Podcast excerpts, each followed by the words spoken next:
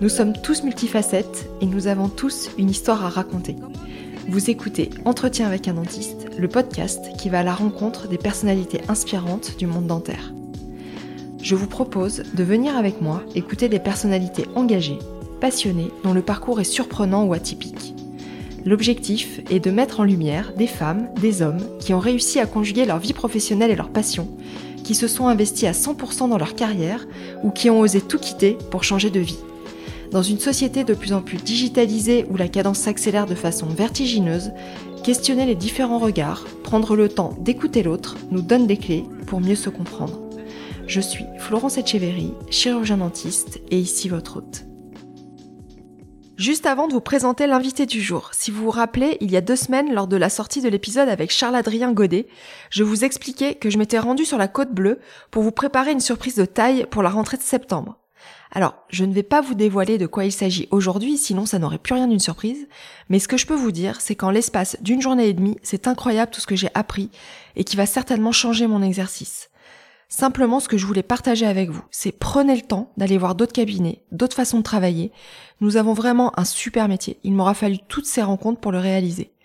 Un métier qui requiert de l'expérience, du savoir-faire, de la patience, de la minutie, un vrai métier d'artisanat qui se transmet et se partage.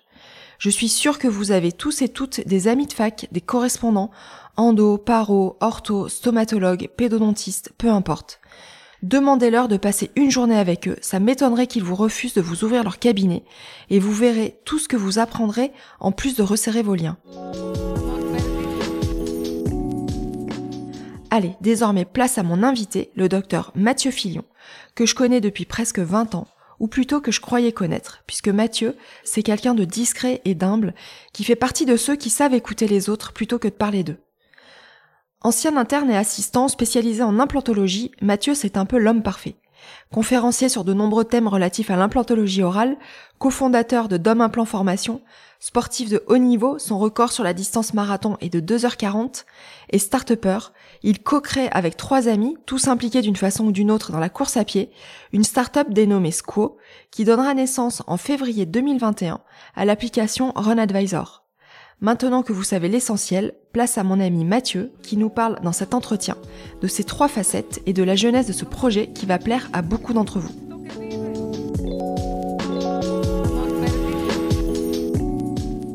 Bon, j'espère qu'on n'aura pas besoin de couper en cours de route parce que je, dois te dire quand même que j'ai les deux enfants à la maison qui sont tous les deux euh, avec des cas Covid dans leur classe, donc euh, pas de classe, pas d'école cette semaine, donc ça c'est que du bonheur. Mais en tout cas moi Mathieu, euh, je suis contente de commencer cette, cette journée avec toi. Et, et en fait pour tout vous dire, chers auditeurs, Mathieu il m'avait proposé un, de commencer l'interview à 7 heures du matin.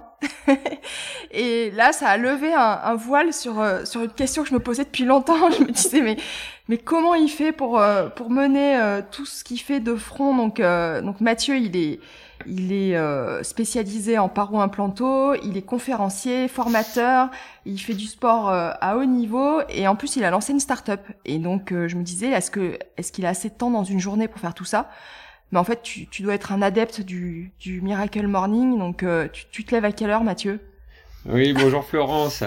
Euh, donc, euh, bah écoute, je me lève pas si tôt, mais euh, en général, oui, 7 heures, 7 heures c'est bien. Il y a des jours où je commence le cabinet à 7h30, donc on fait une petite roulade de ninja un bon quart d'heure avant. Mais non, je suis pas, je suis pas du genre à, à prendre les baskets à 5 heures ah, du mat et aller dépotrominer, faire la course à pied. Non, je je suis efficace du matin, on va dire. Ouais, parce que tu vois, ça, ça, pas trop tôt. ça commence à me filer des complexes. Parce que moi, j'essaie de me, j'aimerais bien me lever. Tu vois, Jérôme, il se lève à, à 6 heures du matin. Et euh, il a plein de routines qu'il a mis en place. Et des fois, ça lui arrive d'aller, d'aller courir à, à 5h30, 6 heures du matin. Et euh, pour moi, c'est, c'est, c'est de la science-fiction. Euh, je, avant 7 heures, c'est, c'est, c'est compliqué quand même. Euh, bah écoute, euh, moi, je, tu vois, le, le, on se connaît depuis longtemps, Mathieu, puisque t'es t'es arrivé euh, pour faire ton internat euh, à la fac de Clermont-Ferrand en 2002. Donc moi, je pense que j'étais en quatrième année, euh, peut-être cinquième année. Et, euh, et en fait, ce qui m'avait frappé euh, dès ton arrivée, c'est la façon dont tu as tout de suite été hyper intégré par les étudiants. Et en tout cas, dans ma promo, il y a des liens très forts qui se sont créés. Et c'est vrai que bah, je me souviens de toi comme quelqu'un qui, avait tout le temps la banane, qui était tout le temps disponible, et, je pense que ça a beaucoup joué dans ton intégration. T'en gardes quel souvenir, toi, de, cette période? Ah, c'est un des meilleurs moments de ma vie, le fait d'avoir pu euh, faire 550 km vers le sud. C'est vrai quand on est à Reims et qu'on peut aller euh, à, Clermont euh, trouver un climat bien plus bien plus sympa et, et en plus tu dis je me suis bien intégré mais j'avais un petit peu triché parce que c'est mon passé de syndicaliste à, à l'amicale dentaire à, à, Reims qui m'a rattrapé parce qu'effectivement je connaissais déjà certaines têtes de, de cette promo de, de, la promo qui aurait été ma promo euh, si j'avais passé le concours la, la même année à, à Clermont. Donc j'étais pas perdu. Et effectivement, il y avait déjà un, noyau de connaissances et je savais que j'avais un point de chute avec des, des têtes bien sympas et des gens bien sympas. Alors il y a un autre truc aussi dont on a parlé et, on va commencer tout de suite direct par ton par ta facette euh, sportive. Euh, c'est qu'en fait, euh, j'aimerais bien que tu me racontes euh, cette histoire avec avec Alain Vauda, donc qui était euh, qui était euh, enfin chercheur, enseignant euh, à, à, la fac, et qui finalement s'est retrouvé être un peu ton ton, ton premier coach pour pour ton premier marathon.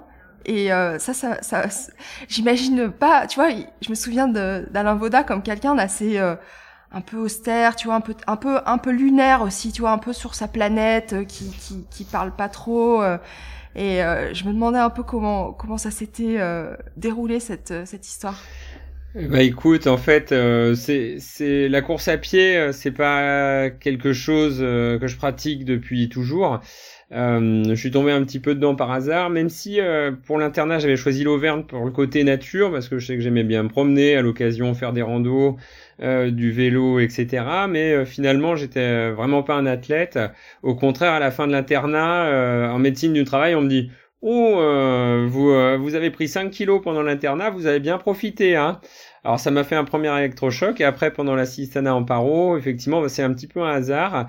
Euh, dans le cabinet dans lequel je me suis associé, euh, il y a une, euh, une associée qui m'avait dit oh bah tiens, si ça t'intéresse, on avait fait un pari le soir du réveillon et on a tous pris des places pour le marathon de Paris. Il y en a un qui veut pas le faire, donc on était déjà fin janvier pour un marathon de Paris qui se déroule en avril.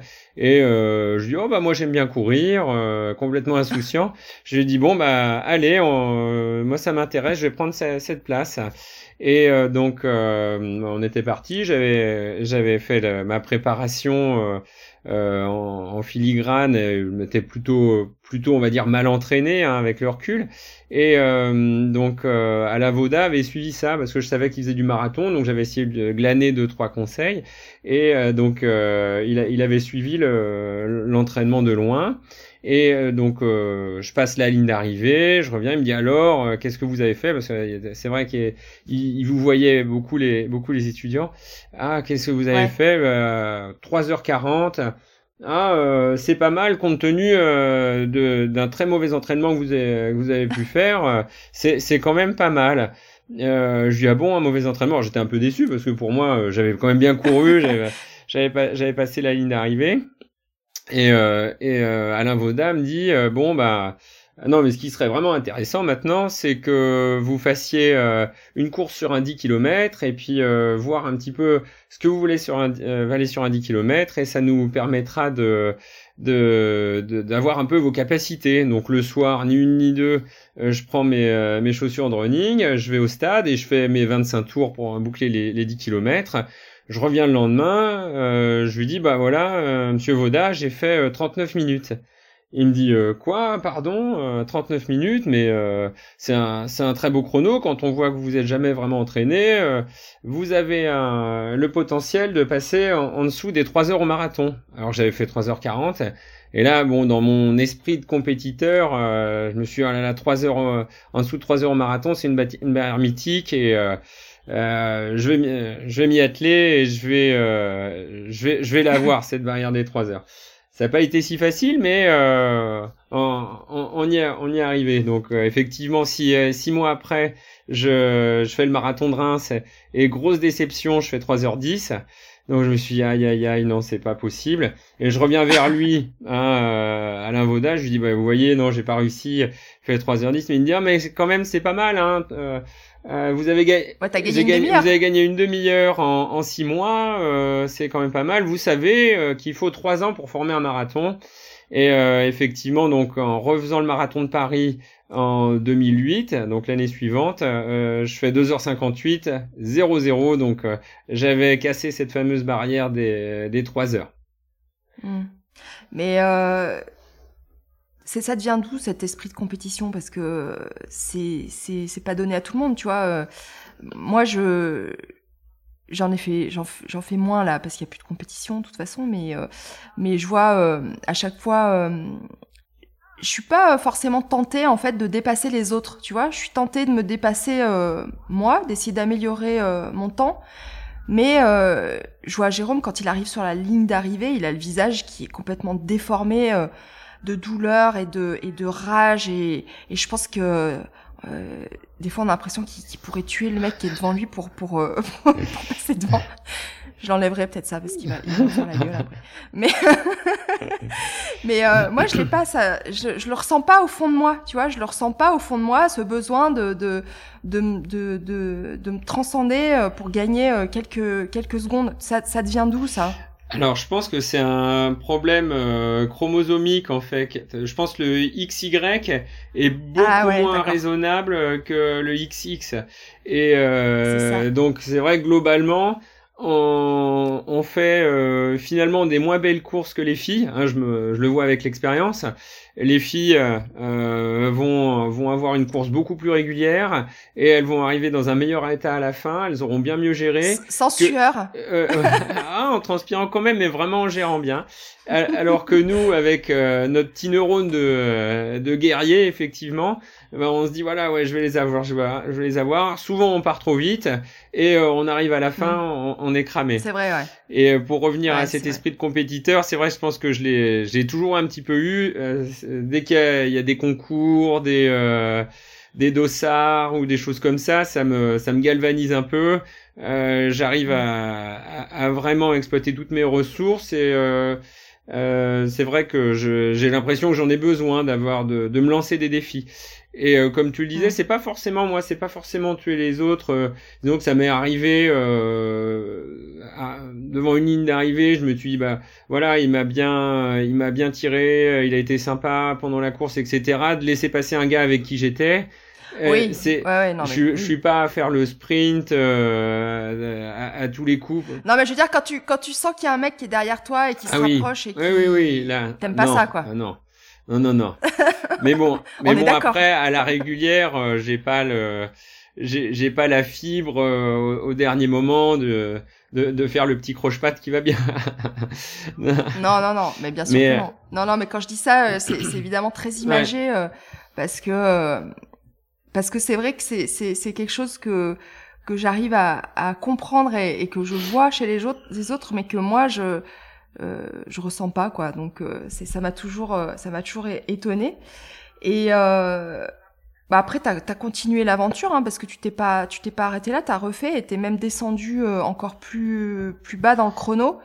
Et, euh, et je crois que t'as as eu quand même un moment euh, où t'as senti que ça que ça que ça tirait beaucoup sur dans tes réserves, quoi. Hein. Tu tapes, as beaucoup tapé dans, les réserves, je crois, sur une course. Oui, alors c'est vrai qu'un défi en appelle un autre. Donc, euh, ayant franchi la barre des 3 heures à marathon, après, on, on essaie de trouver d'autres euh, objectifs. Donc après, c'était de passer en dessous de, de 2h50.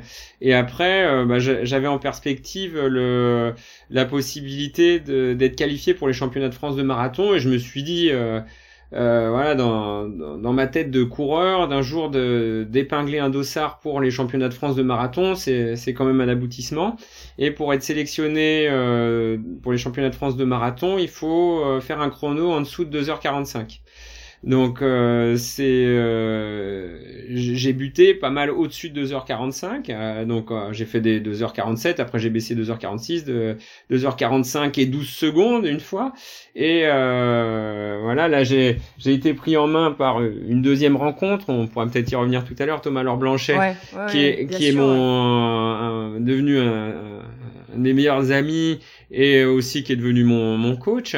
Et, euh, et ton associé euh, Et du coup, mon associé dans, dans la startup.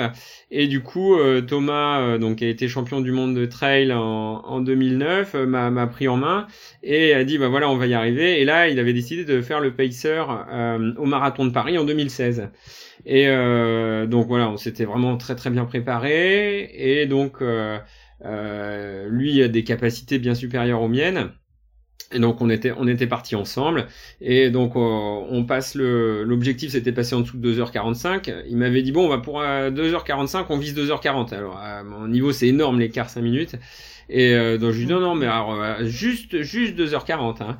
Et donc on passe le semi en 1h18, ce qui est plutôt une base de 2h36 et euh, donc eh ben je lui dis non mais on va on va exploser, il faut ralentir, il faut ralentir. Non non, tant que ça tient, on tient, on tient, on tient.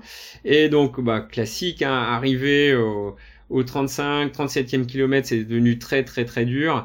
Et euh, après, bah, l'allure diminuait de manière considérable. Et euh, ça a été euh, ça a été assez terrible parce que j'ai cru que je passerais pas la ligne d'arrivée. Donc en le, les, les 200 derniers mètres, j'avais ma jambe droite qui me portait plus du tout et on, on me voyait on, me voyait aller vers les panneaux d'affichage euh, publicitaire sur les côtés. Il y avait la foule qui hurlait allez allez allez. Ils voyaient que j'allais m'effondrer et euh, donc voilà je je me redressais et j'avais eu une allure qui était catastrophique et euh, passer passer la ligne d'arrivée, ben, je me suis effondré effondré dans ses bras. J'étais complètement à à bout de force et complètement en hypoglycémie et euh, ça m'a valu d'être euh, d'aller faire un petit tour euh, dans la dans, la, petite tente de la Croix-Rouge, euh, à aller euh, manger la danette du, euh, du secouriste qui était là pour, pour, pour me refaire un peu. Et ça m'a surtout valu de bien me faire disputer par ma femme en me disant, mais là, cette mm. fois-ci, t'es es vraiment allé trop loin. C'est n'importe quoi. quoi hein, c'est un loisir et, et on, on doit pas passer ces, limites-là. Et c'est vrai que là, il y a des limites à pas franchir et, et... ce qui est assez drôle, c'est que tu m'as envoyé la, photo de l'arrivée et c'est vrai qu'on voit que tu es, vraiment euh, en souffrance. Et on voit Thomas à côté qui a un grand sourire, frais comme la mine fraîche. Euh, et lui, il, il, il, le fait en combien de temps le, le marathon? Eh ben, en fait, lui, c'est pas sa, c'est pas sa spécialité. Je pense qu'à sa grande époque, il aurait eu un, un, un, potentiel à, vu ses performances sur 10 km, il avait un potentiel à 2h25 plutôt. Euh, mais euh, lui, oui, c'est de, c'est du trail puis de, puis d'ultra mais euh, c'est un, c'est quand même un excellent coureur de route. Il a une très très bonne formation de route, donc euh, pour lui, euh, c'est, une allure qui était pas qui était pas compliquée. c'est vrai que même on, a, on a eu l'occasion de courir un semi ensemble en, 1h15 et euh, il papotait avec tout le monde. Donc ce qui est euh, en ayant fait une course de 80 km le, le week-end d'avant. Donc c'est euh, c'est euh, il y, a, y, a, y, avait il y avait un fossé. Je pense qu'il y a toujours un fossé énorme entre entre lui et moi. Mais bon, c'est on a beaucoup couru ensemble, beaucoup beaucoup entraîné et, c'est des moments partagés géniaux. Tu l'as rencontré comment, euh, Thomas? Alors c'est pareil, ça fait partie des, des rencontres euh, assez improbables finalement. Il y a une course qui est organisée à Clermont, qui est départ de la place de Jaude et arrivé au sommet du Puy de Dôme. En fait, c'est 14 km pour euh, gravir le kilomètre vertical qui, qui sépare la place de Jaude mmh. au sommet du Puy de Dôme. Et donc je l'avais vu un peu au départ, mais on se connaissait pas. Et moi j'avais fait une course relativement moyenne. Lui, euh, il est arrivé premier ou deuxième euh, en haut. Et euh, voilà, donc il était prévu pour cette course que qu'on redescende en, bus. Et je, redescends le petit sentier des muletiers et je vois bah les bus, c'est dans trois quarts d'heure. Je dis oh zut. Et puis bon, je vais redescendre à pied. Et euh, donc je redescends un petit pied, euh, un petit peu à pied, puis je tombe sur euh, je tombe sur Thomas qui était à une fontaine avec d'autres coureurs et je discute un peu. Je dis ah, tiens oui, oui bon, on se présente. Ah bah oui j'ai entendu parler de toi. Bah oui moi aussi j'ai entendu parler de toi, etc. Et du coup on court, on trottine jusqu'à la maison. Et euh, voilà, on avait bien discuté, c'était sympa. Et euh, donc une semaine après, euh, c'était euh, la, la, la, journée porte ouverte de l'école où, où, sont mes enfants. Et il s'est trouvé que nos enfants, nos filles, allaient être dans la, dans la même classe. Donc on s'est dit ah bah ah tiens t'es là ouais bah, c'est génial et puis on, on, discute un petit peu et euh, il se trouve que la semaine d'après euh, on devait euh, tous les deux faire le le cross du le cross du Mont Blanc à Chamonix. Donc voilà, il y a des rencontres comme ça. je pense qu'on était obligé de se croiser. On était obligé de se croiser en 15 jours. Voilà, le, le destin avait fait que nos, nos chemins devaient se, devaient se rencontrer. Et puis après, ouais, on a noué une, vraiment une grande amitié euh, euh, qui, qui, qui, tient toujours. C'est génial ça. Et euh, donc après, alors on va faire peut-être quelques allers-retours dans ton histoire, mais c'est vrai que là ça tombe à point nommé puisque l'année dernière en, 2020, donc avec euh, avec Thomas Laure Blanchet et avec un autre ami, vous êtes quatre, hein, dans l'aventure, dont un ami aussi photographe et vous avez décidé, enfin vous avez lancé une start-up euh, et une application qui s'appelle Run Advisor. Donc pour bah, je vais essayer de l'expliquer, mais tu l'expliqueras mieux que moi. Euh, bah pour les, les, coureurs, les adeptes de course à pied, euh, pour pouvoir en fait échanger des bons plans. Euh, euh quand tu changes de région, par exemple, tu te retrouves dans un endroit que tu connais pas, trouver des des, des, des, des parcours sympas, euh, euh, des endroits pour pour pour dormir, pour manger, et éventuellement aussi pour pouvoir acheter du matériel au besoin. Oui, c'est exactement ça. Donc effectivement, bah, comme, euh, comme tu l'as compris, on a passé pas mal de temps ensemble avec Thomas à, courir, à s'entraîner, et euh, voilà, et du coup à papoter. Et euh, au détour de footing, bah, je dis à Thomas, quand même, je trouve qu'il manque quelque chose pour conseiller le, le coureur dans, dans, sa pratique, notamment l'aider à choisir des chaussures, trouver des hébergements, etc. Et puis il me dit ah oui oui oui. Euh, effectivement, t'as raison, il y a rien parce que lui il est très très connecté, moi je le suis beaucoup moins finalement. Et euh, donc euh, les choses avancent, on en discute, on essaie de, de, de, de cadrer le projet. Euh, et puis euh, au fur et à mesure, il dit bon bah on est très très occupés tous les deux, donc il dit ouais il faut qu'on faut qu'on s'aide d'autres personnes. Et dans un groupe de de, de footing qu'on a à Clermont, bah, il y avait deux deux profils qui étaient bien complémentaires.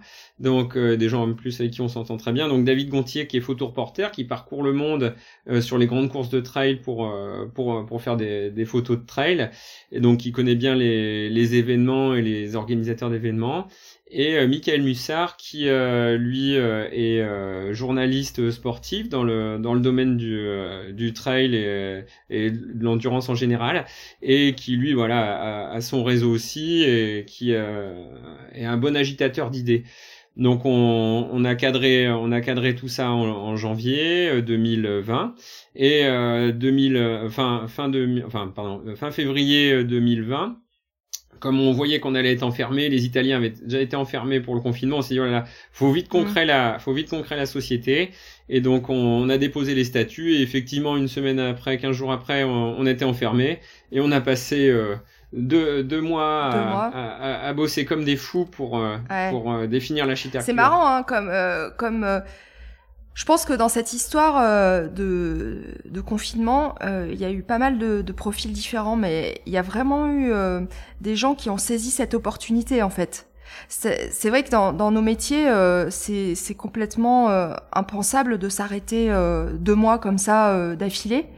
Et, et, et, tous ceux qui avaient une idée en tête, mais qui manquaient un petit peu de temps, ça a été finalement, euh, moi, c'est une période où j'ai énormément travaillé, en fait, parce que pas sur le cabinet, mais moi, ça a été le podcast, et, et je me suis, je me suis pas euh, beaucoup euh, reposée, ou en tout cas, ça a été, ça a été du temps mis à profit. Et, et vous avez fait comment? Vous l'avez fait en, tout à distance? Vous appeliez tous les jours? Vous donc, oui, on, on, a, on a vite organisé les visios. C'est vrai que c'était déjà des outils qui étaient matures. Euh, d'autant que j'avais déjà travaillé en visio pour un précédent projet, donc euh, on, a vite on a vite cadré tout ça. Et euh, après, pour être tout à fait honnête, en deuxième partie de confinement, une fois que le, premier, mois est passé, on a dû se réunir quand même deux trois fois pour faire des, des, vidéos de, du projet, pour faire des demandes de subventions.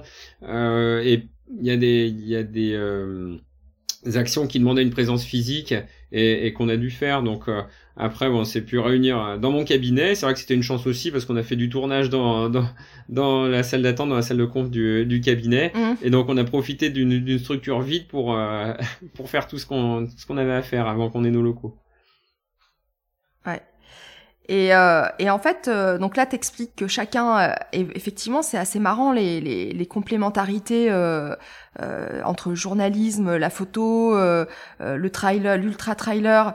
Et toi, qui avais déjà baigné dans, dans, cet univers de start-up, puisque euh, avec ton papa, euh, il y a déjà pas mal d'années, euh, ton papa qui est ingénieur, tu m'expliquais, et développeur, bah vous aviez déjà lancé une première une première start-up, donc c'était c'était pas quelque chose de, de nouveau pour toi? Oui, c'est vrai que c'est c'est une longue histoire. Donc mon mon père était développeur informatique et euh, la petite histoire part de, de mes, euh, mes petits jobs d'été où euh, bah, finalement il m'avait euh, formé à faire de, des, des, sites internet. Donc ça, on était à la fin des, à la fin des années 90. Donc je faisais mon job d'été, c'était faire les sites internet pour les parents de, de copains qui avaient alors certains des galeries d'art, d'autres des, des hôtels, etc. Donc euh, j'avais pendant euh, trois étés fait des sites internet, donc ça donnait une, une, première base. Après, suite à mon installation avec Dominique Obazac à, à Clermont, je me suis dit, bah, il manque un outil vraiment important pour, euh, pour la gestion dans le cabinet. Je pense qu'il y a des choses qu'on peut qu'on peut euh, mieux mieux organiser et mieux systématiser donc pour mieux gérer notre réseau de correspondants et mieux les avertir. Donc euh, on a développé un outil qui, faisait la gestion de stock euh, des, implants et aussi éditer des euh, comptes rendus opératoires et des passeports implantaires. Donc on a développé cet outil avec mon père, qui était essentiellement un outil qu'on a utilisé en interne. Et euh, à un moment, euh, voilà, on m'a dit non mais franchement c'est une bonne idée. à l'époque, il n'y avait rien d'autre de similaire sur le marché. Et donc, euh, à un moment, je me suis rapproché d'un fabricant très connu d'implants et qui a dit oui, non mais l'idée est bonne, faut que tu viennes nous présenter ça. Hein, on pourra éventuellement travailler ensemble. Et euh, donc, euh, lorsque j'ai présenté, alors c'est vrai que l'outil qu'on avait développé avec mon père, c'était vraiment un brouillon finalement parce que euh, on, on l'avait fait pour nous et euh, d'un point de vue maintenant je sais que d'un point de vue design eh ben, les gens qui s'occupe du développement, ce qu'on appelle en bac, vraiment le, le code en dur derrière, bah, c'est pas les gens les plus mm. compétents pour faire quelque chose d'esthétique. Donc voilà, il y avait euh, le, projet n'était pas complètement abouti, mais donc euh, ce, ce, ce, dirigeant d'une société euh, très connue d'implants a dit ah non mais c'est intéressant, c'est intéressant, et je lui dis bah en fait vous penserez à me signer l'accord de confidentialité.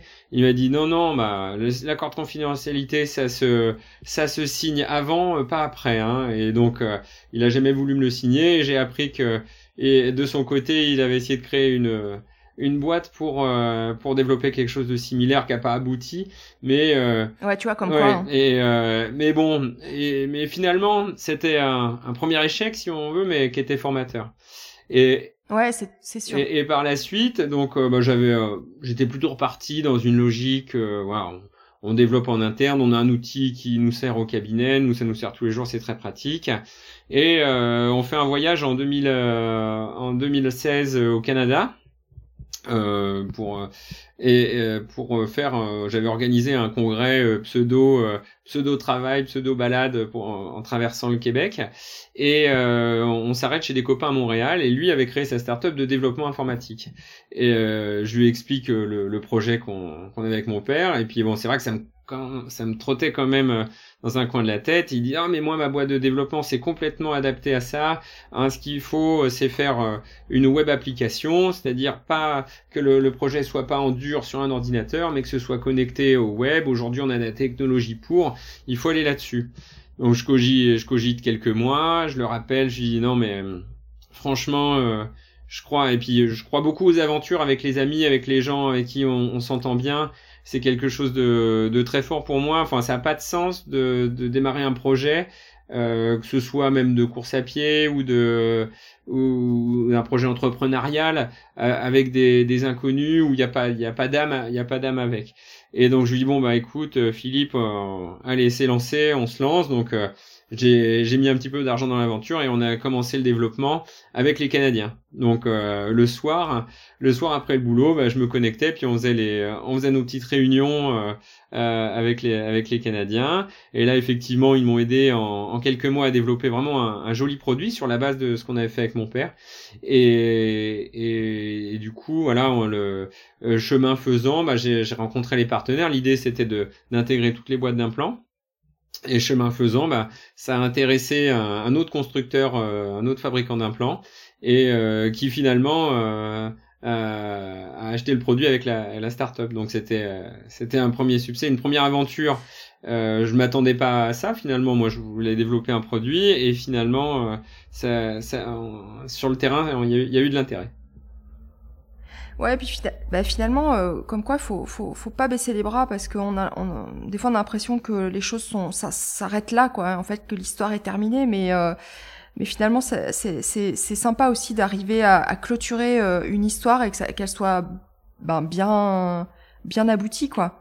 Donc là, c'est peut-être ça aussi qui t'a donné après l'impulsion pour bah pour repartir dans cette aventure. Si t'avais peut-être pas été au bout de celle-ci, ça, ça, tu crois que t'aurais, tu serais reparti en restant sur un échec, tu aurais pu euh, repartir sur une nouvelle euh, start-up?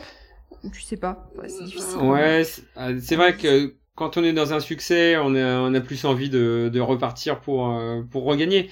Donc c'est vrai que c'est plutôt, c'est plutôt encourageant, mais je suis plutôt du, du caractère quand même où pour moi les échecs et les succès, mais surtout les échecs, finalement je crains pas et c'est c'est assez c'est assez formateur. Donc il y, a, une expression qui enfin une expression une citation qui dit bénis soit mes échecs, je leur dois tout ce que je sais. Et finalement, bah, cette expérience, euh, la première expérience où bah, j'avais pas fait signer l'accord de confidentialité, euh, où euh, bah, mon produit était pas était génial, bah, ça m'a fait prendre conscience qu'il faut être pro. Hein, c'était de ma faute mm. aussi. C'est pas mm, mm, là le en face. Si j'avais été plus pro, peut-être qu'il aurait dit non, mais faut faut travailler avec lui. Donc euh, il faut euh, il, il, faut faire tout ça. Effectivement, ça le, le milieu de l'entrepreneuriat, c'est pas un milieu d'enfant de cœur. Faut pas rêver. Donc c'est des choses, ça demande du, du, cadre, de la structure, d'apprendre. Et euh, bah voilà, petit à petit, et c'est ce que je trouve génial dans ces aventures, hein, c'est que c'est un milieu qui est, euh, je trouve, éloigné à 180 degrés d'une autre et qui euh, finalement dans lequel on apprend, on apprend tous les jours. Donc c'est vraiment intéressant et j'ai la chance aussi d'avoir une femme qui me soutient dans mes événements sportifs et qui est aussi avocate. Donc c'est, elle a oui, elle est de bons conseils. Elle est de bons conseils, elle m'a beaucoup impliqué. Elle a, elle a la tête froide aussi sur des, euh, sur, des problèmes juridiques ou euh, le milieu de l'entreprise qu'elle connaît finalement pas mal. Donc elle, euh, elle, elle, sait me remettre dans le droit chemin et outre le développement, il y a tout l'environnement qui est, qui est important. Et là, ce que j'ai pu apprendre au cours de la startup euh, où on a développé le logiciel d'implant, et ben je réutilise encore aujourd'hui et j'apprends, j'apprends, j'apprends et je continue à apprendre et c'est ça qui est formidable dans cette nouvelle aventure. Mais tu vois, tu dis que c'est hyper éloigné euh, de notre métier, mais euh, mais finalement, euh, bon, en plus toi, tu es, président euh, de Dom Implant Formation, donc il y a quand même une casquette aussi euh, d'entrepreneurs et, et, les deux sont enfin ça, doit être aussi complémentaire. C'est à dire que euh, le, domaine euh, de la création d'une start-up ça doit ça doit aussi quand même te donner des outils euh, pour arriver à, que tu peux insérer dans ton activité de formateur non? Ah, après, j'ai envie de dire, c'est euh, alors le côté formateur, formation, ça t'apprend à parler, ça t'apprend à parler en public, à faire des présentations, à être écouté, à savoir euh, poser euh, certains éléments importants. Donc ça, ça effectivement, c'était déjà une chance d'avoir cette corde à, mon arc. Mais finalement, le plus difficile à l'heure actuelle, c'est peut-être d'organiser une équipe et euh, c'est plutôt le cabinet, on va dire, qui, euh, qui m'aura aidé à organiser ça. C'est vrai qu'au cabinet, maintenant, euh, on est huit praticiens. Il y a, y, a, plus d'une vingtaine de personnes qui travaillent quand on est au, tous ensemble, donc ça fait une sacrée équipe à, à gérer. Plus effectivement le, le, côté formation qui est empilé au-dessus de tout ça. Donc tout, tout, est structuré maintenant au niveau du cabinet et très probablement ce côté managérial qui est pas évident dans un cabinet dentaire parce que effectivement on est autant à la production qu'au management et c'est vraiment difficile de faire les deux d'autant qu'on n'a jamais été formé pour le management permet de aussi d'aider à organiser le, management au niveau de la, de la start-up euh, n'y étant pas en plus euh, euh, une grosse partie de la semaine. Donc c'est il faut manager à distance ce qui est pas forcément évident mais effectivement ça ça ça m'a aidé. Après euh, le côté euh, le côté lecture de bilan comptable etc bah, c'est quelque chose qui est important aussi. Mais euh, j'ai envie de dire dans notre dans nos métiers on a vraiment la chance d'avoir quelque chose où il y a peu de risques financiers finalement même si parfois on, peut se faire peur. Mais par rapport au lancement d'une startup où c'est énormément d'investissement pour un retour sur investissement qui est qui est incertain donc, euh, donc euh, on n'a pas, on n'imagine pas la chance qu'on a en étant dentiste d'avoir bah, du, du boulot entre guillemets assuré, alors plus ou moins en fonction des régions, des, des, des compétences, etc. Mais euh, on, on, y a, là, on, on, démarre, on démarre de zéro et, et bon, c'est aussi un challenge, c'est intéressant. Tu t'es formé toi en management ou c'est quelque chose que tu as appris euh, au fur et à mesure? Alors j'ai toujours un petit peu, je me suis toujours un petit peu écarté de, de tout ce qui est management à la Binas, euh, Brassard, etc. Euh, par contre, on avait fait venir un moment, on sentait qu'on avait des, euh, dans le cabinet, on avait des, des soucis de, de management. Enfin, il y avait des tensions avec les filles, etc. Et c'était pas, c'était pas évident de, de tout coordonner. Et voilà, on était arrivé à un, un niveau critique de taille où euh, il fallait réorganiser et puis peut-être manager différemment. Et on a fait venir un, un ami de mon associé qui a été ancien capitaine de, de l'ASM, donc l'équipe de rugby, et, du coup ah qui a monté son... Tu peux... Tu peux nous dire qui c'est? C'est Xavier Verdi. Donc euh, Xavier Verdis, oui, c'était dans les euh, fin des années 90, des, début des années 2000. Il a été capitaine et euh, c'est vraiment un mec super qui a pris le temps de regarder un petit peu comment comment on fonctionne au, niveau du, du, cabinet, essayer d'identifier les forces, les faiblesses et bah, dire bah voilà ça vous faites ça c'est bien, vous faites ça c'est pas bien. Il y a, y a pas ce côté mercantile euh, que peut avoir les autres euh, les autres formations. Mm. Alors je dis pas que c'est mal, hein, mais c'est vrai que en tout cas c'est pas ce qu'on recherchait. C'est pas ce qu'on recherchait. Et là il a il a vraiment vu le, le côté humain et organisationnel. Et effectivement mieux organisé et avec plus d'humains, on travaille mieux. Euh, et tout tout est lié déjà hein, pour moi. Mais et, et, du coup oui pendant pendant deux trois mois il a il nous a créé des fondamentaux en fait qu'on respecte encore aujourd'hui. C'est hyper intéressant ça, comme, euh, comme démarche.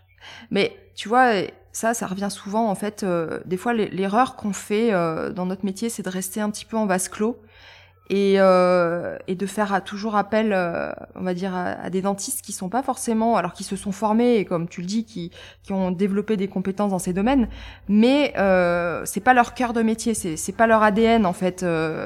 donc, je pense que c'est intéressant d'aller chercher euh, des gens qui, qui de partir euh, en dehors des cabinets, de chercher des gens qui ont des compétences euh, avérées dans leur dans leur domaine. Et c'est vrai que les, les, les, les, sportifs de haut niveau ont cette ce, cet état d'esprit oui, c'est clair, c'est euh, c'est super intéressant d'avoir un œil neuf, euh, de de sortir. On est un tout petit milieu finalement le, le milieu de la chirurgie dentaire et de, de, de pouvoir avoir un petit peu un œil de l'industrie, des, des entreprises du sport, c'est c'est vraiment une chance hein, à ce niveau-là. Et c'est ce que je découvre aussi et ce que j'apprécie énormément, c'est euh, avec toutes ces aventures qu'on peut vivre à droite à gauche, c'est qu'on découvre euh, beaucoup de nouvelles personnes, euh, beaucoup euh, de nouveaux profils et très très souvent des gens extrêmement intéressants. Et c'est vrai qu'avec la startup, on, ben, on va chercher euh, euh, des partenariats ou des subventions, etc. Et on va euh, du coup bah, être en contact avec des, nouvelles personnes, des gens qui sont directeurs marketing, de, par exemple de marques de chaussures, etc.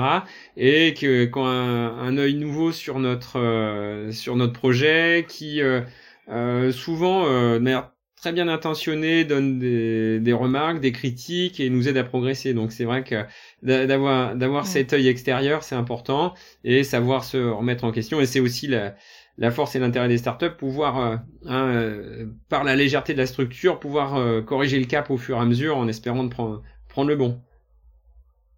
Et comment tu arrives à organiser tes, tes, semaines Parce que quand tu prépares une course, c'est des heures d'entraînement, c'est je sais pas après toi comment tu, tu gères, mais c'est bien 4 à, 4 à 6 heures d'entraînement par semaine. Ah. Si tu veux faire du, du, seuil, si tu veux mm. faire euh, des fractionnés, euh, si tu veux faire des sorties, euh, des sorties un peu longues. Là maintenant, depuis 2020,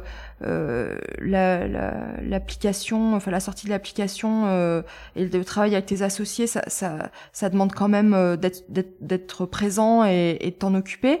Le cabinet et le côté, donc le côté euh, praticien, c'est-à-dire euh, quand tu quand tu quand tu exerces et, que tu soignes ou tu peux rien faire d'autre.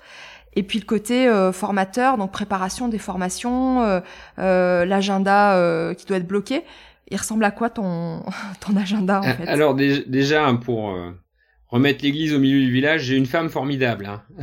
comme tu peux imaginer, qui qui arrive elle aussi ça, ça, ces journées, c'est, c'est des compétitions euh, avec les gamins, etc. C'est, c'est du sport de réussir à, à tout gérer, tout organiser. Et c'est vrai que c'est grâce à elle que que je peux faire tout ça. Et en plus de ça, euh, il lui arrive très souvent de m'aider pour, des problèmes juridiques, etc. Donc euh, ou des conseils même. Hein. C'est, important d'avoir une oreille attentive. Donc après pour l'organisation, déjà pour pour ce qui est de la course à pied. Euh, je me suis engagé maintenant à pas faire plus d'une plus d'un marathon par an, hein, parce que c'est c'est vraiment trop trop exigeant en termes d'entraînement. C'est trois mois d'entraînement effectivement avec cinq à six, six entraînements par semaine. Alors même si finalement pour les marathons c'est quand même moins pénible que le vélo, le vélo on part on part trois heures, trois heures et demie, quatre heures. Là le, le, le vélo c'est vraiment source de discorde dans le couple. Le, mm. prépa marathon c'est un petit peu plus facile. Donc après, bah, les journées sont organisées. Bah, on, on, démarre assez tôt le matin au cabinet. On fait tout en journée continue. Jamais de pause le midi. J'essaie de terminer euh, relativement le tôt le soir pour me laisser une heure entre la fin du cabinet et, et le repas en famille. Donc euh, finalement avec euh, pas mal de, de petites séances d'une heure, on, on arrive à faire on, a, mm. on, arrive à faire du bon travail et euh, avec des jeudis avec euh, un peu plus de temps pour effectivement faire les séances de seuil donc les séances de seuil peut-être pour ceux qui connaissent moins c'est des séances où on va être pas tout à fait en intensité maximum mais juste en dessous. Et où on va s'entraîner à, maintenir cette allure qui est pas facile. C'est de l'allure euh, de course de 10 km ou, semi-marathon, c'est des allures assez dures. Et euh, pour entraîner son corps à, y résister, bah, il y a des, des programmes d'entraînement où on court euh, par fractions assez longues, jusqu'à 10-15 minutes, avec des répétitions pour, pour apprendre à maintenir. Donc ça, effectivement, c'est des séances en semaine qui peuvent faire une heure et demie, une heure quarante-cinq. Donc là, oui, il vaut mieux avoir une demi-journée de libre quand même pour, pour faire tout ça. Mais sinon, les, les sorties longues, contrairement à ce qu'on peut penser pour un marathon, il n'y a pas de vraie sortie très longue. La sortie la plus longue du programme. On en parlait l'autre jour. Mm. La sortie la plus longue du programme, c'est euh, c'est deux heures et demie. Donc, euh, on, voilà, il y a, y a, finalement euh, un, un ou deux dimanches matin où il y a des, euh, une sortie de deux heures et demie, deux heures quarante-cinq, et on a, on a fait le gros du boulot. Donc c'est ouais, je reviens là-dessus, mais c'est vrai que par rapport au vélo, c'est quand même c'est quand même plus plus simple à intégrer dans le planning. Après, c'est plutôt euh, effectivement après pour les, les formations. Donc après, j'essaie de de hiérarchiser, donc essayer de donner une priorité. Donc la vraie priorité, c'est le boulot. Donc euh, donc mon, métier que j'adore, mais et priorité aux patients. Disons que mon ma, mon autre passion, la course à pied, doit pas empiéter sur euh, la qualité de ce que je vais faire au niveau du cabinet. Donc euh, je hiérarchise et la, priorité c'est ça. Donc faut rester suffisamment en forme, pas être épuisé en arrivant au cabinet. Faut réussir à trouver le à trouver le point le point d'équilibre. Donc d'avoir quand même des, des moments de repos euh, les les samedis dimanches pas se lever trop tôt pour euh, pour aller courir pour bien recharger les batteries. Aujourd'hui c'est prouvé que voilà si s'il y a pas assez d'heures de, sommeil eh ben l'organisme se dégrade. Donc euh, le repos fait partie aussi des, des séances d'entraînement. Et pour être tout à fait honnête quand il y a des quand il y a des grandes séances de des, des périodes de préparation de trois mois tout ce qui est pas euh, prioritaire, euh, ça passe après. Hein. donc, euh, disons qu'il y a, il y, a, il y a trois mois de préparation et après il y a un mois, un mois et demi à rattraper tout le retard qui a, qui, a, été pris. Mmh. Et pour la formation, c'est pareil, j'ai tendance, j'ai tendance à, à, procrastiner, donc je suis appelé à parler sur des sujets à droite à gauche ou à écrire des articles de temps en temps. Et voilà, il faut des échéances. Moi, si on me donne pas une échéance, euh, dès qu'on me propose quelque chose, je dis bah il me faut une date ou pour rendre un, papier il faut il faut aussi une date. Sinon euh, sinon bah je, je mettrai ça en dessous de la pile et ça ça va pas avancer. Donc euh, c'est vraiment l'échéance qui fait que à un moment je m'y mets, et on, va pouvoir travailler et on avance beaucoup plus vite. Hein, il y a un, proverbe, étant champenois, il y a un proverbe ardennais qui dit que c'est au pied du mur qu'on voit mieux le mur. Donc on, on, on, va, on, avance plus vite euh, quand, quand c'est le bon moment. J'essaie de pas m'y prendre trop tard, mais j'ai suffisamment tard pour être efficace. Je sais, je sais plus euh, quelle loi euh, explique que en fait, quand tu as un temps donné, et ça on le, on le, voit vachement dans les, dans les, quand on est étudiant et qu'on a des examens, qu'en fait, quand tu as une longue échéance, de toute façon, tu t'y mets toujours plus ou moins au dernier moment, quoi. Mm. Et, finalement, quand tu as un temps qui est, qui est relativement court, tu vas être plus efficient, plus, plus efficace que si tu as, un mois devant toi. Euh. Donc, euh, ouais. Et après, ton, ton, t'as des outils particuliers, euh, je sais pas, d'organisation euh, je sais pas, je sais qu'il y a pas mal d'outils maintenant de, de, de, planning euh, parce que c'est pas évident quoi de, de, de jongler euh, entre tous ces tous les rendez-vous que tu dois avoir. Oui, en fait non, je, je pense que j'ai pas cette qualité organisationnelle. Après, bah, j'ai mon, mon, mon planning sur le sur le téléphone. Euh, je sais, voilà, maintenant j'ai mes, j'ai libéré mes jeudis pour euh, pour la start-up. J'ai euh, de, j'essaie de me consacrer une heure et demie, deux heures chaque soir pour pour le travail de la start-up et, et garder. en ce moment, c'est plutôt trois trois, comme il n'y a pas d'objectif de dossard, trois trois séances de course à pied par semaine. Non, non, ah, voilà l'équilibre actuel, mais qui varie en fait les vases communicants se produisent euh, quand il faut euh, faire de la place pour l'un pour l'autre et, et, bien sûr garder des, des, moments en famille, ce qui est extrêmement important. Hein, c'est pas, j'essaie de pas être mm. Trop égocentrique dans ma dans ma pratique, garder des, des moments en, famille, m'occuper des enfants, pouvoir les, les emmener aux activités, les emmener euh, et les rechercher au moins un jour par semaine à l'école pour euh, voilà faire, euh, participer, même si c'est ma femme qui fait vraiment le gros du boulot. je je veux pas être non plus un courant d'air familial. Hmm. Mais il y a des moments où tu as l'impression que c'est que c'est trop où tu te dis euh, là il va peut-être falloir que que je que je me calme un peu. Euh, alors il y a y a des moments il y a des moments où c'est trop c'est euh, c'est clair où euh, quand on fait, il y a des, il y a des semaines où c'est 14 heures de travail par jour, tout, tout cumulé euh, jusqu'au presque, on va dire, jusqu'au vendredi soir, puis deux fois 4 heures dans le week-end. Donc ça, ça, ça, fait beaucoup. Après, si je sais que c'est transitoire et euh, ça arrive à passer, c'est pas des choses qui doivent euh, qui doivent durer dans le temps. Après, j'essaie de m'organiser pour euh, pour faire autrement si euh, si ça va trop loin. Mais effectivement, faut c'est aussi l'avantage de la course à pied, c'est qu'on apprend à se connaître, on apprend à connaître son état de fatigue, à voir quand mmh. l'humeur commence à varier un petit peu, à pouvoir euh, dire bah voilà euh, là là je commence à passer du mauvais côté de la ligne et euh, faut faut faut se remettre du bon côté, euh, relâcher relâcher un petit peu la pression pour l'équilibre général. Mmh. C'est pas évident hein, de se mettre des freins quand on quand on est passionné comme ça par plein de domaines parce que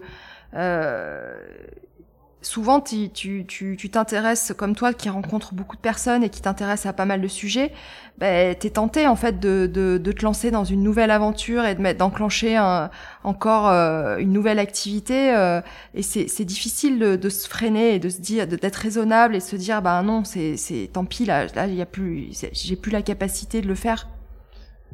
Ouais, oui, c'est vrai qu'il faut être raisonnable et surtout très souvent on sous-estime la charge de travail que ça va représenter, hein, une aventure comme ça ou mm. même alors, les plans d'entraînement marathon, c'est plus, c'est plus cadré, on sait à quoi on va s'attendre, mais il y a toujours des imprévus. La vie est pas faite juste de, du boulot et, de, et du plan d'entraînement marathon. Donc, il y a des choses à insérer en plus, et, euh, et c'est là que ça devient compliqué. Donc, effectivement, faut essayer de garder une petite marge euh, pour euh, pour pouvoir pour pouvoir adapter. Et maintenant, voilà, je, pense que je suis moins obsédé par l'objectif euh, chronométrique que j'ai pu l'être pendant pendant un moment. Le il n'y a pas eu de marathon l'année dernière malheureusement, mais le meilleur chrono finalement je l'ai fait en 2019 au marathon d'Annecy et c'était parti pour voilà, j'avais beaucoup trop de choses, c'était plutôt mal parti et je m'étais dit bah tiens, je vais euh, je vais accompagner un, un copain d'enfance qui euh, qui le fait qui le fait aussi, donc je vais faire son pacer et, et ce sera ce sera une super expérience humaine. Et il est euh, au milieu de la prépa donc je m'entraînais plus pas assez hein, clairement. Et au milieu de la prépa il est venu euh, il est venu à, à Clermont faire une course de, de 5 km euh, juste à côté. Et bon, je l'ai je l'ai faite aussi. Et finalement je fais un très bon chrono. Et je me suis bah tiens en m'entraînant moins finalement euh, ça va pas si mal. Et du coup bah j'ai essayé d'adapter le planning. Il y avait une période qui était plutôt meilleure par la, pour la deuxième partie du plan d'entraînement. J'ai essayé d'adapter le, le, planning et euh, bah, finalement, bon an mal an, bah, j'ai réussi à, à, faire des séances, pas autant que j'aurais voulu, mais j'ai fait des séances. Euh, le, le, planning s'y prêtait vraiment pas parce que j'étais en congrès la veille du euh, marathon, j'étais en congrès de l'ITI à Berlin. Donc euh, j'ai, je suis arrivé à, à l'aéroport de, de Genève à 23 heures la veille du marathon. Ma femme m'attendait dans la voiture avec un, un plat de pâtes euh, toute froide que j'ai mangé entre euh, l'arrivée du euh, de l'avion et, et la chambre d'hôtel à Annecy. Et puis euh, bon voilà, finalement beaucoup moins de pression. Euh, on fait la bise aux copains avant d'aller se coucher à minuit, euh, ce qui est trop tard hein, habituellement pour pour une course le lendemain, parce qu'il faut se lever tôt. Et finalement, bah voilà, je, je me lève, déjeune tranquille, pas pas trop de stress. Et finalement la course s'est extrêmement bien passée et j'améliore de deux minutes mon meilleur chrono pour arriver à, à 2h40 donc c'était complètement improbable d'améliorer le chrono et je me suis bah finalement voilà il faut et le, le, côté obsessionnel et euh, finalement peut être mm. euh, peut être inhibiteur et euh, finalement de trouver le bon équilibre hein, pour la course à pied mais aussi pour l'ensemble peut être quelque chose de, de, favorable. Donc je sais pas si c'est un message que je peux passer aux autres mais il faut voilà équilibrer. Puis c'est pas notre métier ça reste ça reste notre passion. Donc si on est un peu moins bon une fois bah c'est pas grave. Et ça, je, l'ai, je, je le dis euh, maintenant, et je ne l'ai pas toujours dit. tu, et tu l'appliques pas forcément. Et euh, tu as, été aussi euh, le, le pacer pour euh, pour Thomas, donc euh, Laure Blanchet dont on parlait tout à l'heure, sur la Western States, donc qui est quand même une course mythique de, de 100 km. ça, ça, ça c'est la première fois où tu as fait une course, une distance aussi longue? Comment ah, Alors, euh, alors moi j'ai pas. Alors, pour euh, pour expliquer la Western States, donc il y a y a plusieurs grandes courses mythiques dans le monde. On connaît bien euh, l'Ultra Trail du Mont Blanc en France. Et donc là, c'est l'équivalent aux États-Unis qui s'appelle donc la Western States et, et c'est pas c'est pas 100 km, c'est 100 miles, donc 165 km. Ah oui. Et la la difficulté la difficulté de cette course, c'est la chaleur. Donc ça se passe euh, en Californie fin juin. Donc il y a, y a, une chaleur incroyable. Hein. À l'arrivée, en pleine journée, il fait il fait 40 degrés. Donc c'est c'est c'est assez horrible. Et la difficulté, donc il y a il y a 6000 mètres de dénivelé positif contre quasiment 10 000 à l'UTMB, donc c'est il y a moins de dénivelé positif, mais la, la, chaleur est vraiment accablante. Donc euh, c'est ça qui est pas évident. Et euh, donc on avait eu euh, déjà l'expérience d'accompagner Thomas sur des courses pour l'aider pour les ravitaillements. Et là c'est un petit peu différent. Donc on allait à 10 000 km de chez nous. sur une terre vraiment inconnue et sur une course vraiment mythique et d'autant plus inaccessible qu'il y a que 200 coureurs par an. Hein, pour donner un ordre d'idée, l'UTMB c'est 2000 coureurs sur la course euh, de, de l'UTMB. Et là, c'est 200 coureurs par an plus 50 élites. Donc c'est vraiment une course très très sélective et très peu de gens peuvent s'y inscrire. Et donc quand on a franchi la ligne, c'est vraiment c'est vraiment voilà dans la carrière d'un coureur quelque chose d'exceptionnel. Et donc nous, on a eu ce rôle en famille, on y allait avec mes deux aînés, de, de faire les ravitaillements. Et ces courses aux États-Unis euh, ont la particularité de, de pouvoir, euh, enfin le coureur a le droit d'avoir un pacer à partir du centième kilomètre. Donc en fait, j'ai pas couru avec Thomas dès le début. Euh, ils, ils, doivent courir seuls pendant pendant 100 bornes et quand ça commence vraiment à être dur, ils ont le droit d'avoir un accompagnant. Mmh. Euh, qui est, plus là pour le moral entre guillemets parce qu'on n'est pas censé mm. euh, leur donner à manger, leur porter de l'eau, etc. Hein. Donc euh, c'est vraiment de l'accompagnement euh, psychologique, d'arriver un petit peu avant au, au, ravitaillement pour pour préparer. Donc il fait tellement chaud en fait on a un petit bandana qu'on remplit de glaçons pour lui mettre autour de autour de la nuque pour pour le rafraîchir. Donc les, mon job, c'était d'arriver avant, remplir, remplir de glaçons, lui remettre autour de la nuque au, ravitaillement et euh, bah, le motiver, voir, euh, surveiller sa tête, surveiller que, surveiller que tout, euh, tout va bien, qu'il garde le rythme, qu'il se démoralise pas. Et ça, c'est vraiment une aventure humaine géniale, ouais. géniale. Et on court bah, à ce niveau-là. Donc là, je l'ai accompagné deux, deux fois sur ce type de course. Et la première fois, il arrive, il arrive cinquième à un moment il était troisième, euh, on s'est fait doubler. Enfin, il y a, y a, toute une émulation avec les meilleurs mondiaux qui sont là, donc c'est quelque chose, c'est quelque chose vraiment d'incroyable euh, qui se produit. On est vraiment euh, quand, quand, on est passionné de course à pied au milieu des au milieu des meilleurs mondiaux et euh, on, on, vit on vit un moment incroyable à un endroit incroyable.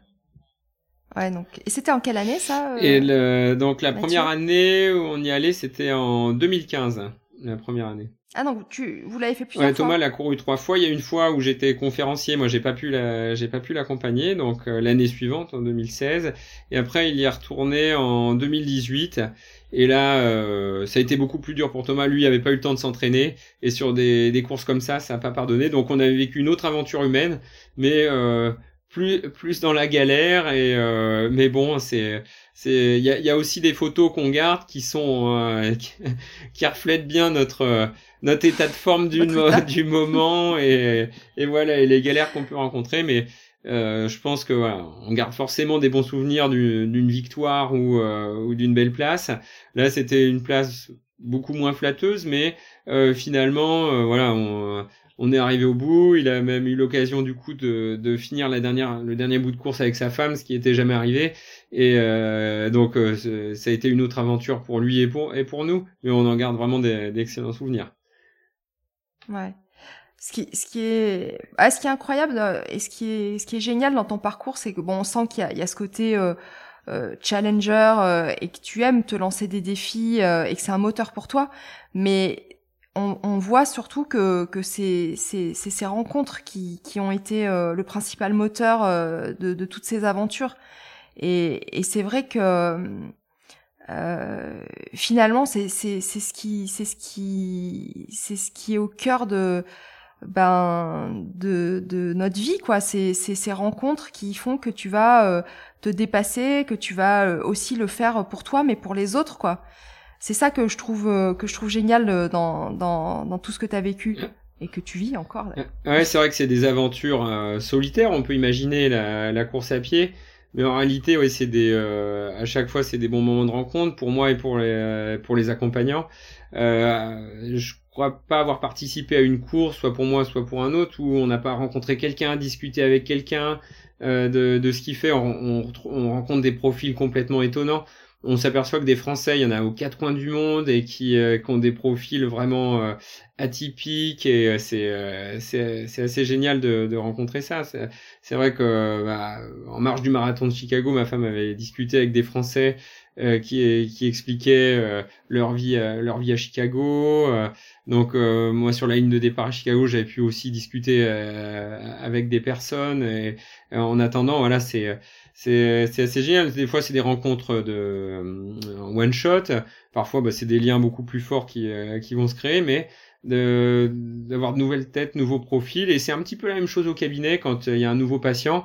J'ai hâte de découvrir un petit peu quelle est la personnalité, euh, ce que je vais pouvoir lui apporter et euh, un petit peu quel échange on va pouvoir avoir les uns les uns avec les autres. Et c'est vrai qu'on a cette chance nous dans nos métiers de pouvoir vraiment rencontrer du monde, contrairement à certains qui ont un travail de bureau strict qui est qui est, qui est mm. finalement très triste. Enfin je moi que je trouverais très triste pardon. Mais euh, c'est euh, c'est important de c'est important de rencontrer, d'échanger, de, de découvrir.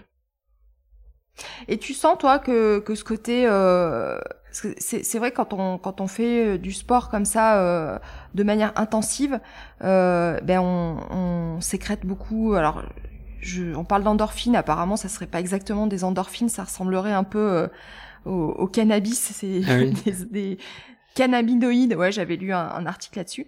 Et euh, tu, tu sens toi que ça t'apaise et que t'en as besoin au cabinet des fois pour pour redescendre un petit peu en pression parce que tu fais des actes compliqués, stressants, euh, même si tu as l'expérience aujourd'hui euh, comme tu disais tout à l'heure, ça se passe pas toujours euh, comme on le voudrait.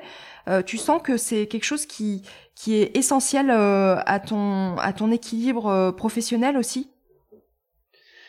En tout cas, j'ai remarqué que entre avant une pratique sportive assez intense et après, je suis plus euh, bon j'ai jamais été très très stressé enfin en tout cas j'ai pas l'impression de l'être.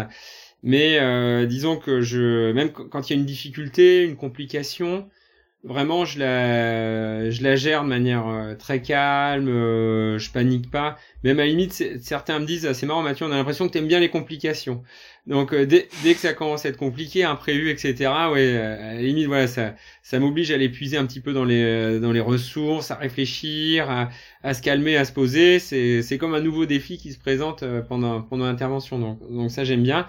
Effectivement, le côté le côté sportif, de de pouvoir avoir finalement peut-être un rythme cardiaque assez bas, de de pouvoir être être assez être assez détendu je trouve que ça m'aide vraiment au quotidien en plus de ça il y a forcément des journées où ça se passe mal où on n'a pas fait ce qu'on voulait euh, on s'est pris la tête euh, il y a les, interventions on n'est pas fier de nous etc donc euh, ça bah, si j'ai si si je peux aller faire une séance après après cette journée ça me purge la tête complètement et je, je repars tout neuf hein. le mmh. fait d'aller euh, faire une séance de stade un peu dure et voilà on, on, on, se met on se met dans le rouge et euh, voilà. C'est euh, c'est vraiment je trouve c'est le c'est c'est le meilleur remède pour le cerveau puis repartir pouvoir reprendre la distance par rapport à tout ce qui a pu se passer. Donc c'est pour moi c'est un équilibre qui est qui est devenu essentiel et au niveau de la, gestion euh, des tensions, euh, alors que ça soit tensions euh, qui peuvent des fois arriver avec dans l'équipe, au sein de l'équipe du cabinet, ou les tensions avec les patients, ça c'est quelque chose que, que tu vis comment et que tu abordes comment? Je trouve déjà on a la chance d'avoir une superbe équipe au cabinet avec qui on s'entend très bien. Après, euh, bah, ouais, c'est jamais, euh, c'est jamais euh, tout blanc quoi, ou tout rose. Donc, euh, il y a parfois bah, des, des, personnes qu'on recrute qui finalement s'intègrent pas dans l'équipe, ce qui est compliqué quand il commence à avoir 20 personnes. Faut, faut pouvoir s'entendre avec, avec, tout le monde et il faut, il faut réussir à communiquer. Et c'est vrai que c'est pas évident de, de réussir à communiquer, parler. Euh, de faire entendre euh, ce qu'on a en tête, nous-mêmes d'accepter que bah, on n'est pas on n'est peut-être pas dans le vrai sur sur certaines choses. Donc euh, essayer de mettre mettre en place des communications. Après concrètement c'est quelque chose qu'on fait pas assez au niveau du cabinet. Certains font une réunion hebdomadaire etc c'est vrai que nous ça clairement ça nous saoule. Donc on essaie de faire des réunions relativement régulièrement, mais c'est quand même plus trimestriel. Donc, euh, mais de, d'essayer de, faire le point, de, de, voir ce qui va pas. Après, on a organisé pour euh, éviter ces réunions. Euh, on a hiérarchisé les, les, les, assistantes au niveau du, du cabinet. Et on a une assistante chef. Et on dit même que c'est notre chef à nous. C'est même la chef des praticiens. Et elle doit centraliser. Elle, elle a le temps de, enfin, elle a le temps. Elle prend le temps en tout cas de d'aller prendre la température un petit peu partout et elle nous fait remonter quand il y a des tensions et on essaie de régler le problème avant qu'on soit à un point de non-retour. Donc, euh, donc ça, son, son poste à Karine est, est, vraiment, est vraiment essentiel et on lui est extrêmement reconnaissant de, de tout ce qu'elle peut faire. Et c'est vrai que bah, on retrouve un peu ces problèmes hein, euh, humains euh, au niveau de la startup. L'aventure d'avant, j'étais tout seul, donc avec le développeur, donc c'était c'était finalement plus facile à gérer, même si c'est jamais si c'est jamais parfait. Là maintenant, on est une équipe, on, on est huit en ce moment, donc c'est euh, c'est quelque chose qui euh, qu'il faut réussir à gérer, sentir quand il y a des tensions, des tensions entre deux personnes, même si c'est pas nous directement, mais ça peut être entre un des autres associés et le développeur par exemple, ou euh, un moment de fatigue euh, particulier où les gens peuvent se démoraliser un petit peu ou, si c'est pas se démoraliser perdre un petit peu l'énergie du départ. Donc réussir à réussir à, à dynamiser remotiver sans sans être blessant et sans être euh, étouffant. Et c'est c'est un travail qui est pas facile. D'ailleurs je prétends pas le faire euh, euh complètement comme il faudrait parce que je pense que c'est c'est vraiment pas simple et, vous, le, noyau dur, parce que vous êtes euh, amis, c'est parti euh, d'une amitié, vous êtes euh, concertés euh, sur toutes ces questions, c'est-à-dire vous d'établir un petit peu un cahier des charges, enfin, ou je sais pas, entre vous, au cas où ça, ça, parte un petit peu, ça dérape un peu, ou s'il y a des tensions qui commencent à s'établir, vous en avez discuté de ça? Alors plus ou moins, oui. au moment où on choisissait notre développeur, on avait rencontré plusieurs prestataires externes et euh, il y en a un qui nous semblait très bien, mais euh, on sentait que de caractère, euh, ça allait être plus compliqué. Donc on, on, mm. on se dit, bah, tiens, les compétences, ça a l'air vraiment parfait par rapport à ce qu'on recherche. Et euh, par contre, ouais, on, on, on, lui sentait un tempérament assez euh, impulsif, peut-être directif peut-être un peu directif, mais à limite ça c'est pas une qualité qui me gêne, mais peut-être des difficultés de communication. Il y a des moments forcément dans le développement, il y a l'œil du, euh, du client et, l'œil du, du, prestataire qui développe, et euh, le développeur a toujours euh, sa façon de voir les choses qui est pas forcément la nôtre. Et il y, a, il, y a, toujours des moments où il faut expliquer que bah, c'est pas ce qu'on attendait, c'est pas ce qu'on avait spécifié, c'est euh, en termes d'utilisation, c'est pas idéal, etc. Faut corriger et il faut réussir à passer le message sans, sans se fâcher. Donc, euh, donc voilà. Et quand on discutait de ça entre nous, et il y a, on savait qu'il y avait deux des associés qui disaient ah bah moi, moi mon caractère, euh, moi je vais direct au clash, etc. Euh, et un autre qui dit oh oui moi, c'est pareil, je suis trop impulsif. Donc voilà, on s'est euh, on s'est défini les, les, tâches et euh, ceux dont le caractère est plus euh, est plus vers la communication douce euh, étaient plus responsables de la communication avec cette personne que ceux qui ceux qui avaient une manière plus brute de de, de communiquer. Et c'est ce qu'on a fait. Et finalement, effectivement, forcément, il y a des moments de tension, des moments où, où on n'est pas d'accord. Et effectivement, euh, on a retrouvé ces tensions, il y a des moments où ça a explosé, et euh, c'est effectivement ceux qui avaient le, caractère, et on le savait, euh, plus impulsif, qui, où on est allé, on est allé au choc. Mais bon, après, voilà, à, nous de, ça fait partie de l'aventure, euh, à nous de faire baisser la, pression, de, repartir sur une bonne base, de remettre la discussion, d'être de, nouveau productif. Mais ça fait effectivement, faut, faut pas croire que c'est toujours euh, tout facile. Donc ça fait partie de l'aventure de, se prendre la tête de temps en temps. Ouais, c'est clair. Et euh, Mathieu. Euh si euh, tu avais euh, un, un, conseil, euh, parce que maintenant, c'est vrai qu'en bah nous ça fait ça fait presque 20 ans qu'on se connaît et en fait on se connaît mais on connaissait peut-être pas je connaissais peut-être pas tous ces détails euh, de, de ta vie. Et euh, il s'est passé beaucoup de beaucoup de choses euh, depuis et t'as t'as beaucoup de comment dire euh, d'expérience. Euh, un jeune qui, sortirait de la fac que tu croises peut-être d'ailleurs parce que tu t'en as sûrement euh, qui viennent te voir dans ton cabinet et qui, qui démarrait sa vie active. Quel conseil tu lui donnerais ou en tout cas quel conseil toi t'aurais aimé qu'on te donne à ce moment-là? Disons que si si je pouvais avoir un regret mais bon, c'était compliqué à l'époque parce que j'ai été j'ai été boursier toutes mes études et euh, finalement, il fallait que je puisse gagner de l'argent euh, par moi-même assez, assez rapidement. Mais euh, si, si je peux avoir un seul regret, c'est de pas avoir fait au moins six mois euh, à l'étranger. Et euh, ça, c'est, j'ai eu une chance entre guillemets, c'est d'avoir pu faire ce trajet entre Reims et Clermont. Mais il, il, me manque ça, six mois, un an à l'étranger, faire un, un master euh, qui, euh, qui ouvre l'esprit, permet de voir un autre pays. J'adore voyager, hein, c'est vraiment, c'est vraiment quelque chose. Et comme on disait tout à l'heure, découvrir une nouvelle personne. Et euh, à travers l'ITI et mon poste d'Education Delegate, j'ai rencontré beaucoup de monde. Et plus le temps passe, plus je me dis, c'est vraiment dommage que j'ai pas pu profiter de ça mmh. six mois, un an pour euh, pour euh, découvrir un nouveau service à l'étranger, euh, de nouvelles personnes et, et, une, une, autre façon de voir les choses. Hein, même si c'est des choses qu'on n'applique pas forcément, mais de, de, de, rencontrer, voir ce qui se passe à l'étranger, c'est une richesse euh, incroyable.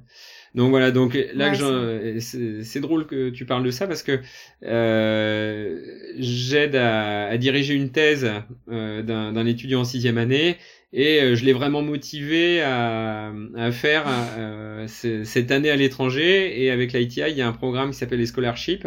En fait, tu montes, tu montes un dossier et c'est une sorte d'internat en fait qu'on peut faire dans un centre ITI. Euh, il y a, je sais pas, une vingtaine de centres dans le monde. Hein, ça peut être euh, au Mexique, à Indianapolis, à Amsterdam, à Hong Kong, etc. Enfin, il y a, il y a beaucoup de centres. Et je lui dis, bah écoute, t'es es jeune, t'as l'opportunité de le faire. Donc là, on est en train de travailler euh, sur son dossier pour qu'il euh, pour qu'il soit pris. Donc euh, on est en train de faire en sorte que sa thèse soit publiée rapidement, plus d'autres travaux qu'on fait ensemble, parce qu'il faut à peu près trois publications pour être pris sur sur ce type de formation, pour qu'il puisse vivre l'aventure à l'étranger un, an avec le, le scholarship de l'ITI. Donc ah, c'est, c'est, c'est génial. Ouais, donc t'as cette casse-tête aussi, euh, toi. T'as toujours un pied euh, à la fac Alors, euh, j'ai, donc j'ai été assistant hum, jusqu'en 2008. Donc j'ai, j'avais démissionné de mon poste d'assistant pour me consacrer euh, à la à Dome Implant Formation, la société de formation qu'on a créée avec Dominique Ovazac. Euh, parce que je sentais que je pouvais pas tout faire. Il y avait de toute manière des tensions entre le côté formation privée et formation publique. Et c'est vrai que j'ai regretté mmh. ce cette période où j'ai énormément apprécié le contact avec les étudiants. Et donc, euh, mais euh, alors après, bon, j'ai eu l'occasion de diriger quand même des thèses, euh, continuer à diriger des thèses par la suite. Après, il y a eu une période un peu obscure où je crois qu'on voulait plus trop de moi, mais ils ont eu raison, hein, parce que il, il, fallait, il, il, fallait me mettre à distance. Et là, pourquoi tu, pourquoi tu, pourquoi tu dis ça? Non, mais c'est pareil. Il y, a, un moment quand on sent qu'on est, on est plus dans l'esprit, qu'il y a trop de tension et que euh, ça sert à rien d'aller s'obstiner à, à, créer des problèmes. À un moment, j'avais proposé à un étudiant de, de de, diriger sa thèse, il était revenu en disant oui, euh, j'aimerais organiser, euh, enfin faire ma thèse avec Mathieu Filion.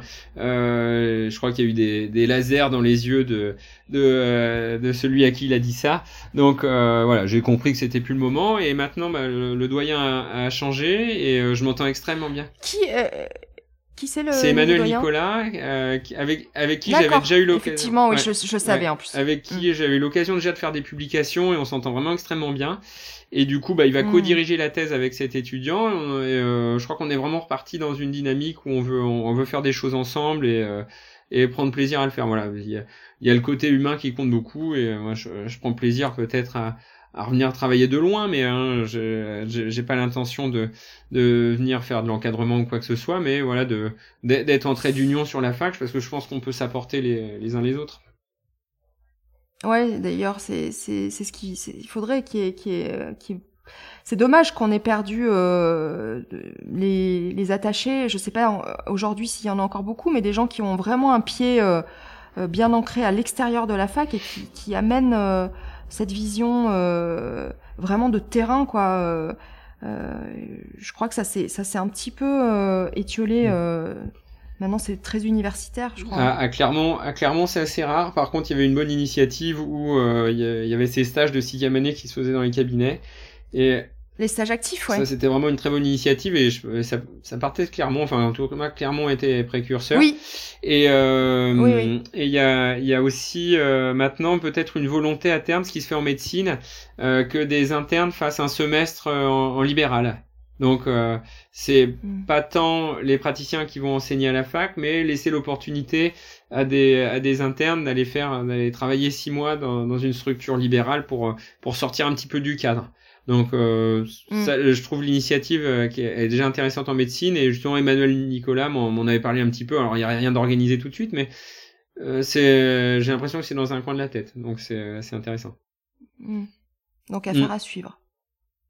Bah écoute, Mathieu, euh, j'ai passé un super bon moment. Donc, c'était vraiment un, un plaisir de t'entendre parler de, de, de, toutes ces étapes et aventures. Donc j'ai appris plein de trucs. je retiens quand même hein, le, le, le, le, coach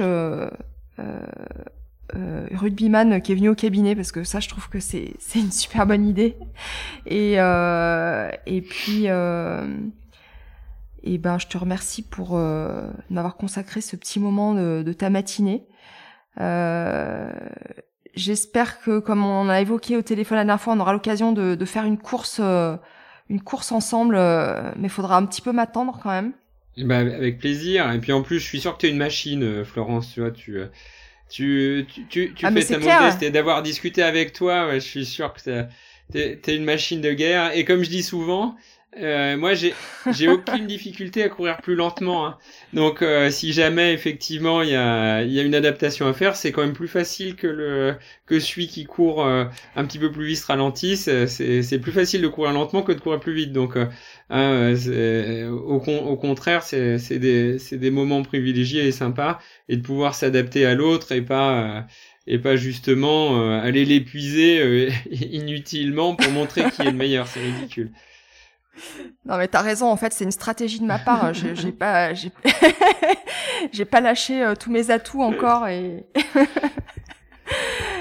Bon, bah, écoute, en tout cas, merci. c'est moi qui te remercie. Merci énormément. C'est extrêmement agréable de discuter, euh, de discuter avec toi.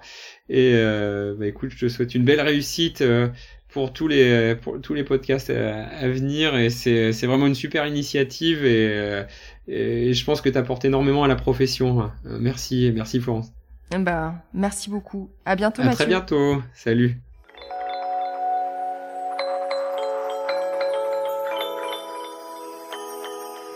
Voilà, cet épisode est terminé. Merci d'avoir écouté jusqu'au bout et surtout, merci pour votre fidélité.